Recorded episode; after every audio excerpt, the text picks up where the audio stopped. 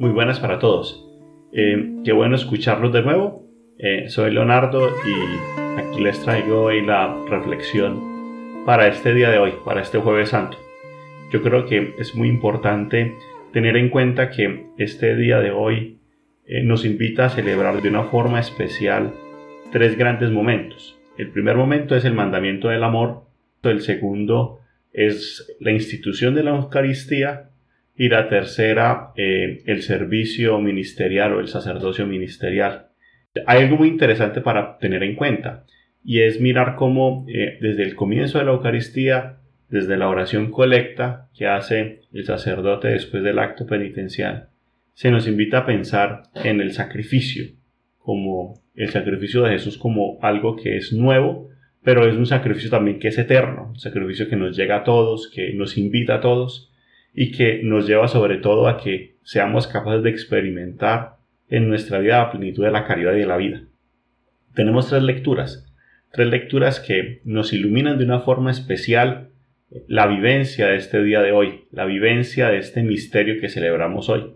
Eh, la primera es tomada del libro del Éxodo y nos cuenta cómo es y debe ser la celebración de la Pascua para los judíos. Nos cuenta el proceso de liberación y cómo ese proceso de liberación surge alrededor de una mesa.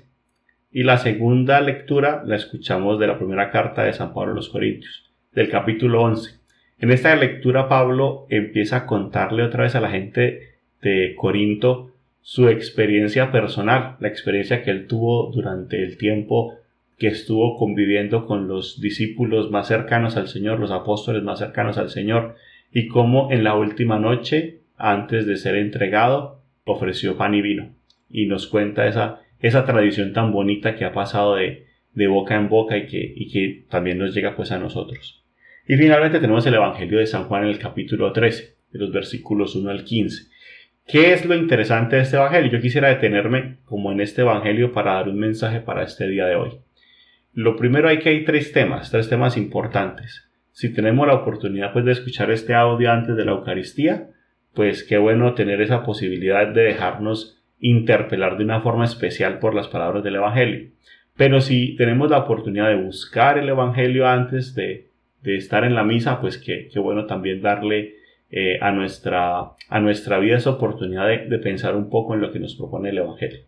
Entonces, como les decía, hay tres temas, tres temas importantes que yo quisiera resaltar en este Evangelio. El primero es algo que Jesús llama en el Evangelio de San Juan la hora.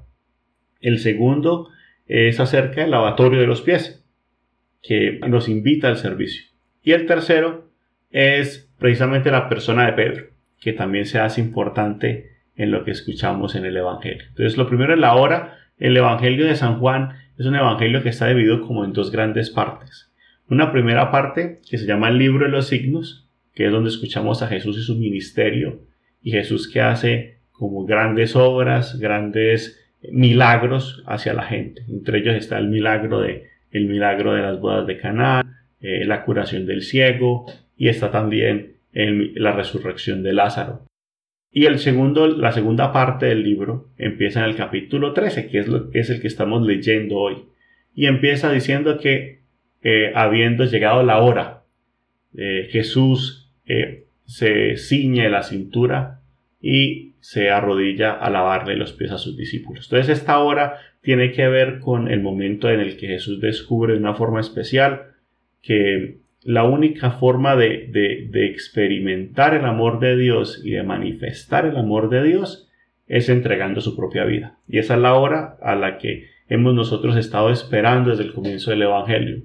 Hay muchos momentos en el Evangelio donde se dice y no pasó esto y a Jesús no lo tomaron o no lo mataron porque no había llegado su hora. En la narrativa y en, y en esta clase de historia, en este cuento que nos están contando de la vida de Jesús, este es el momento, esta es la hora. Y, y es una hora a la que se nos invita a todos nosotros a ser parte de este, de este camino de Jesús, este camino que descubriremos que es un camino hacia el Calvario en primer momento y después es un camino a la resurrección. El segundo tema tiene que ver con el lavatorio de los pies. Eh, la, escena de lavar los pies es una escena que nos, nos invita de una forma especial a recordar lo que es la acogida y la hospitalidad. Era un gesto que lo hacían los sirvientes de la casa o las personas más necesitadas de la casa, bueno, las más humildes de la casa, por decirlo así, como las mujeres o los sirvientes. O en el, caso de una, de una familia poderosa, una familia con buenos ingresos, lo hacían los esclavos. Jesús toma este gesto del lavatorio, que es un gesto común de su época, para representar de una forma viva lo que es el servicio, que el servicio es abajarse, es llegar al nivel del otro.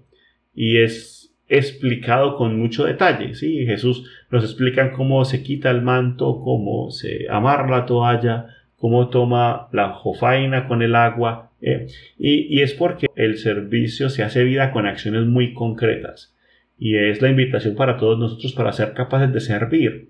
Eh, el servicio no es, no es una teoría, el servicio es es la capacidad de, con acciones concretas, con acciones básicas, en favor de los demás, de ser capaces, de que seamos capaces todos, de demostrar que el amor de Dios que habita en mi corazón no solamente se queda ahí, sino que el amor de Dios en mi corazón llega a las demás personas.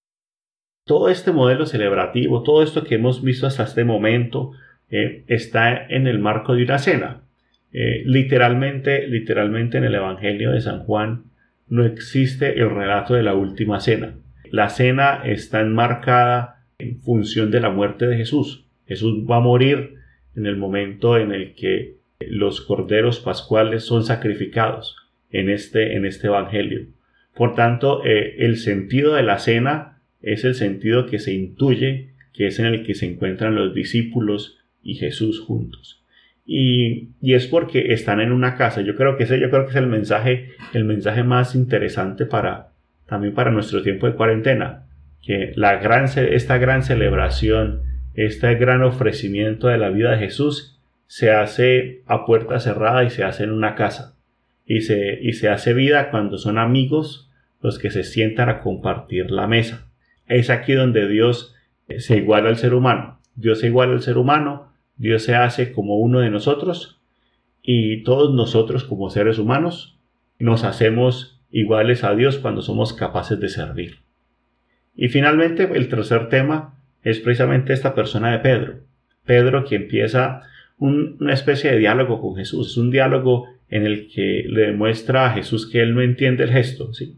porque él no comprende a un Jesús que se agacha y que se humilla, eh, la imagen de Pedro en su cabeza es seguramente la del Mesías poderoso, la del Mesías que entró a Jerusalén, el Mesías que es capaz de reunir al pueblo y es capaz de liderar una revuelta en contra de los poderes políticos de la época. Y también demuestra de una forma especial que, que Pedro no ha reconocido cuál es el amor o cuál es el sentido del amor. El diálogo entre ellos dos es precisamente si, o el sentido de este diálogo es precisamente si, si verdaderamente Pedro es capaz de aceptar el mensaje de, Jesús. Ese es como, la, como el sentido último de este diálogo. Eh, Jesús prácticamente que le, le pone a Pedro como las dos opciones sobre la mesa. Si acepta este, este llamado y las exigencias del llamado que él ha recibido, que es el de ser capaz de, de entregar la vida, de dar la vida. Y, precisamente esto viene enmarcado con esa última frase, con esa frase de Jesús, de que lo entenderás más tarde. Y esa es una referencia precisamente a la presencia del Espíritu Santo, que será el que va a animar la iglesia y el que nos va a ayudar a comprender que esta vida de Jesús, esta situación que Jesús está viviendo, esta situación difícil, tiene un sentido más allá. Que este amor es posible y que este amor no conoce límites, que este amor va, más allá. Yo quisiera pues terminar esta reflexión como haciendo unos interrogantes para todos nosotros, para este día de hoy en especial. Jesús nos ha demostrado de una forma especial ese amor a través del servicio. Tal vez la, el interrogante para nosotros sería cómo estamos nosotros demostrando nuestro amor en esta situación de cuarentena, cómo nos estamos preocupando por los demás, qué estamos haciendo en favor de los que más nos necesitan, especialmente en este momento. Jesús rompe también de una forma especial el molde, ¿cierto? El molde de la persona que, que es importante, de la persona que es el centro de nuestras vidas eh, y se reconoce a sí mismo no como alguien que tiene que ser servido. Al contrario, él, él rompe el molde para, para servir a los demás. Entonces, el interrogante sería para nosotros, ¿qué es lo que nosotros estamos dispuestos a romper en nuestra vida? En mira de, de poder ayudar a otros, en mira de poder llegar a otros, en miras de poder escuchar y participar de las necesidades y dificultades de, de las personas que se encuentran a nuestro alrededor, de aquellas más cercanas, de aquellas con las que estoy compartiendo vivienda, por ejemplo, en este momento. A Pedro le cuesta recibir de Jesús este gesto de servicio. Nosotros también en nuestra vida creo que nos ha costado muchas veces recibir esas cosas que vienen de los demás. Eh, a veces no somos capaces nosotros de, de valorar y aceptar lo que otros hacen. Y yo creo que hoy es el momento de saber que el testimonio de amor no está limitado por las cosas que nos dan. El amor nunca está limitado en función de, de aquello que nosotros somos. El amor es ilimitado, el amor es eterno, el amor es capaz de llevarnos a todos nosotros a reconocernos mejores personas. Como conclusión de este, de este día, tal vez lo más importante sea que recordemos nosotros que estamos llamados a amar, que así como nos dice San Agustín, que ama y haz lo que quieras, estamos invitados todos nosotros a amar sin medida, amar de tal forma que seamos capaces de encontrar en la vida de otro y en la vida de la otra persona especialmente esa presencia viva de Jesús y de que ellos también están llamados a que vean en nosotros ese testimonio de vida y de amor. Eh, un abrazo para todos y que tengan una feliz tarde un feliz día para recordar que el amor verdaderamente vale la pena.